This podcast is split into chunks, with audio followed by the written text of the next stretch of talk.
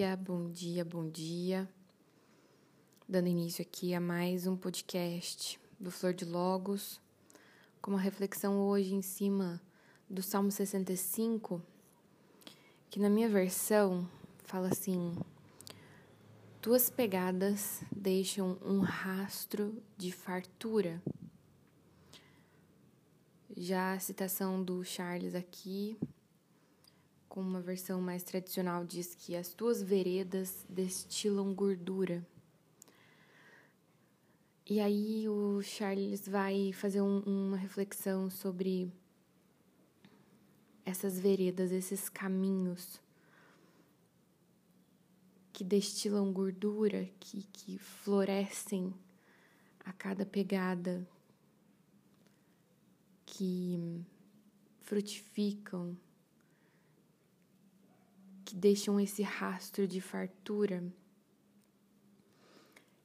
E ele diz que dessas muitas veredas do Senhor, desses muitos caminhos que o Senhor abre para nós, é, um desses caminhos com certeza é a oração. E impossível nós reclamarmos de, de de não saciados quando a gente está numa caminhada com Jesus. Porque, como a gente já disse aqui em outros episódios, ele a gente sempre deseja sempre mais. Quanto mais a gente prova da presença dele, quanto mais a gente prova de relacionamento, mais a gente deseja. E aí ele está dizendo aqui que esse caminho, essa vereda de gordura, de fartura, que é a oração, nos leva a um lugar onde a gente pode estar de joelhos diante não de qualquer pessoa, mas o Deus. E é nesse lugar de, de contemplação que a gente consegue impedir que a nossa fé se torne uma religião superficial e poluída com dúvidas e medos. A gente não é melhor do que ninguém por essa prática, mas nós somos mais bem-aventurados diante dessa prática. Porque a nossa fé, ela fica fortalecida e quanto mais fortalecida em Jesus, menos superficial ela vai ser e menos poluída com medos e dúvidas ela vai ser. E eu fiquei lembrando que ontem eu vi uma, uma reportagem falando sobre o número de, de famílias que estão passando fome. Rolou até um, um protesto com carrinhos de supermercado vazios. E o Charles ele faz uma provocação assim: Esteja muito de joelhos, pois assim Elias buscou a chuva sobre os famintos campos de Israel. Citando 1 Reis 18, 42.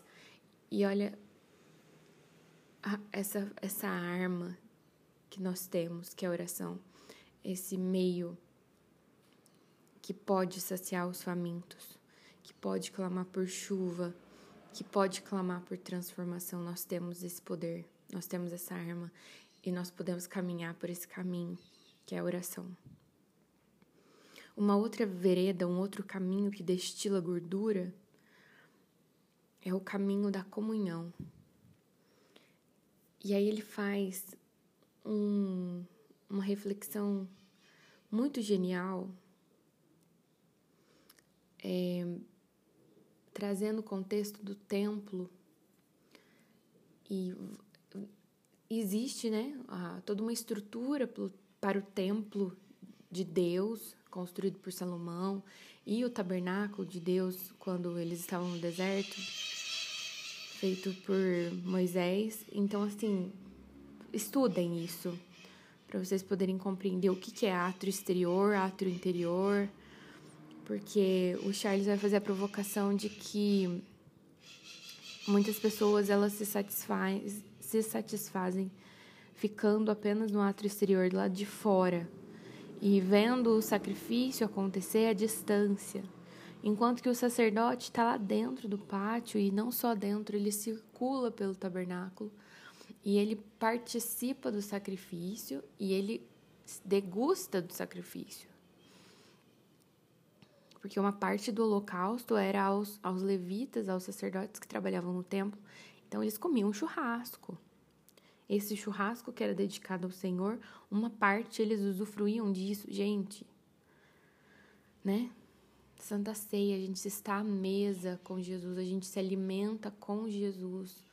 O ato de, de, de parar para se alimentar nesse lugar de comunhão, de intimidade, de imagina que que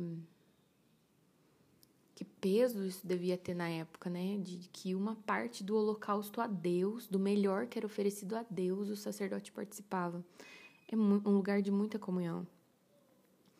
E a provocação do Charles é que muitas pessoas estão do lado de fora. Elas veem o sacrifício, elas veem a comunhão, mas elas não participam, elas não desfrutam. E que um outro lugar, né, um outro caminho de fartura, que as pegadas dele fazem a fartura acontecer, eu, me remete muito, eu acho que é na criação de Nárnia que Aslan bate a pata e as as coisas começam a florescer.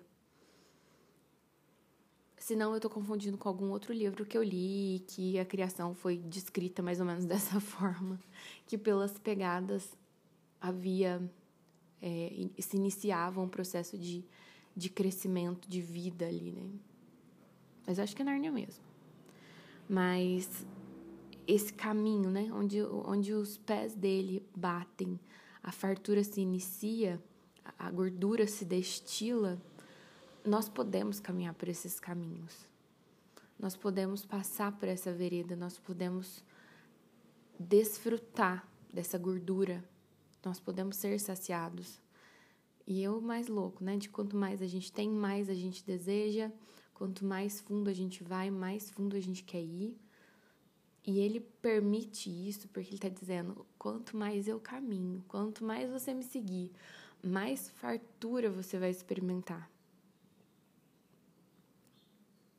Minha oração para você, por mim, é essa: que a gente não desvie dessa vereda de gordura, nem para a direita, nem para a esquerda, que a gente se mantenha nesse caminho, custe o que custar.